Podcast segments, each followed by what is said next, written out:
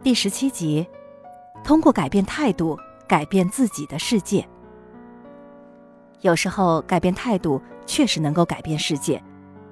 准确的讲，当你改变你的态度之后，你的世界就会因此发生改变。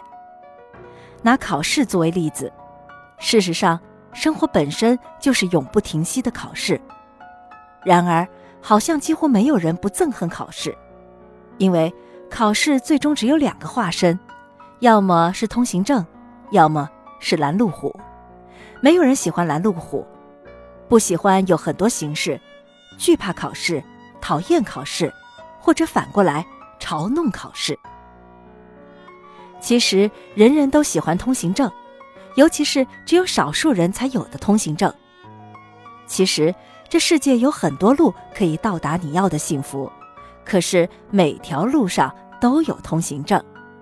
只不过，除了考试之外，通行证还有很多形式。常见的，比如金钱、权势；不那么常见的，比如美貌、才华或者体制外的艰苦奋斗；更罕见的，比如中个六合彩什么的。我在新东方教了六年的托福考试，某种意义上彻底改变了我曾经对考试的态度。六年的时间。在特殊的环境里，使我有机会目睹几万名为了获得通行证而前仆后继的人的心情挣扎，也见证了通行证的宝贵。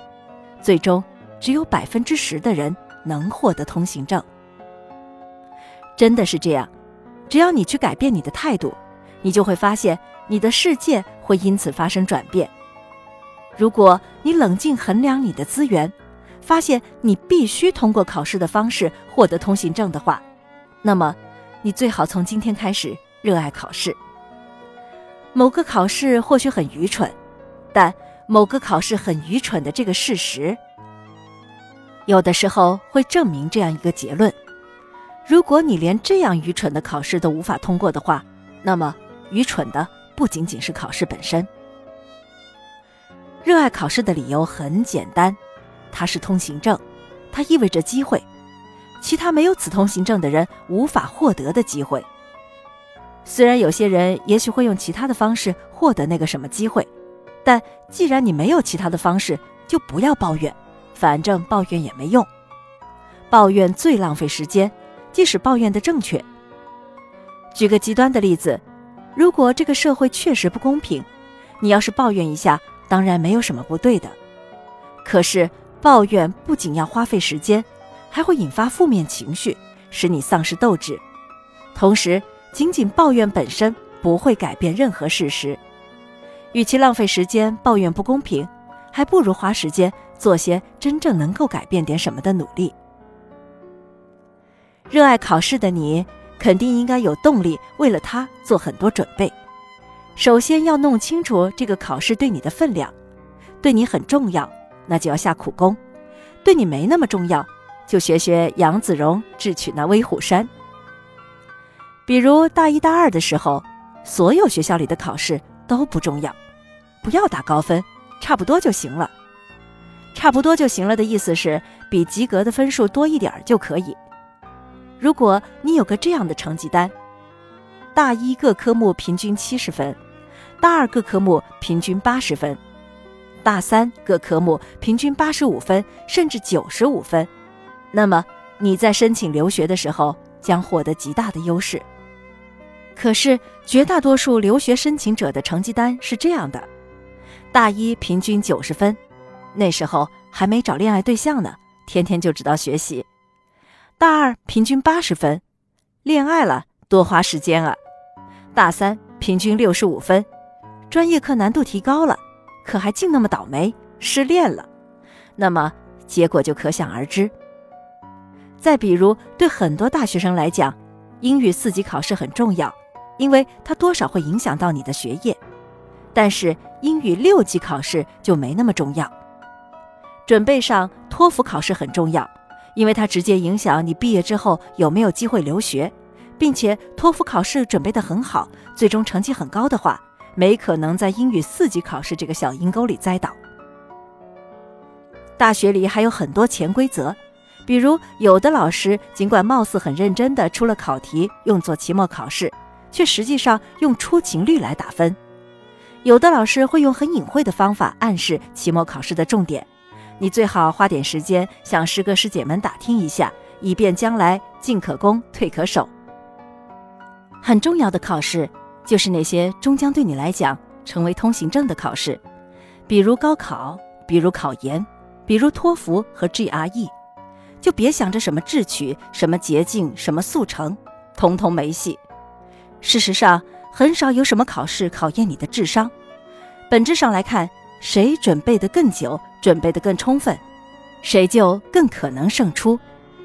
尤其是像 SAT、托福、雅思、GRE、GMAT 这种设计精良的考试。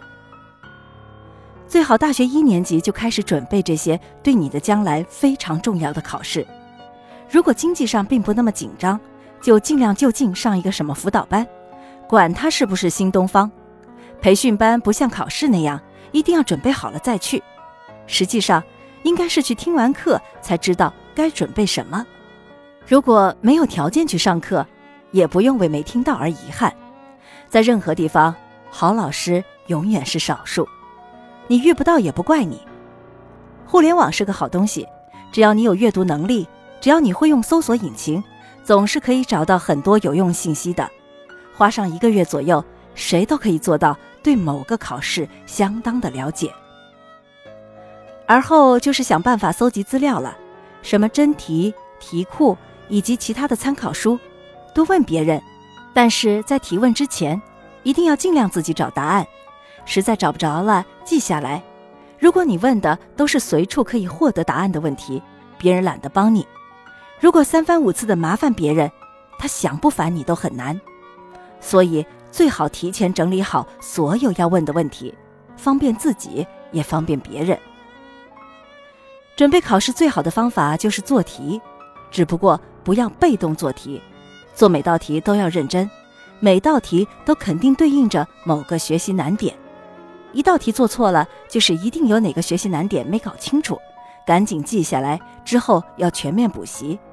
就算做对了，也要看看其他选项，想想都针对哪些常见错误。做题的时候没有整理习惯的人，就算有个好老师整天盯着都没用，永远在任何考试中拿不到高级通行证。边做题边整理还不够。还要经常找时间重新审视自己的记录，很多的时候只能通过重复锁定问题所在。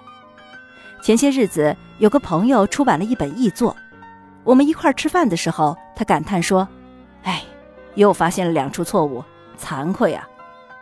我劝慰他说：“其实这是非常正常的，你知道吗？要是你去剃光头的话，无论理发师怎么小心，最终总是会留下几根毛。”一样的道理，为了获取通行证，并且最好是高级通行证，我们能做到的就是消灭我们可能的错误。所以，反复的次数越多，错误存在的可能越少。如果你是个完美主义者，总是想更上一层楼，那就还有另外一个终极技巧：把你学会的东西教给别人。教是最好的学习方法。清楚明了地表述那些你自以为了解的东西，并不像想象的那么容易。有的时候你没能给别人讲清楚，可能是你自己没想明白。更多的时候，被教者的提问，往往会令你发现你的想法还有很多不全面的地方。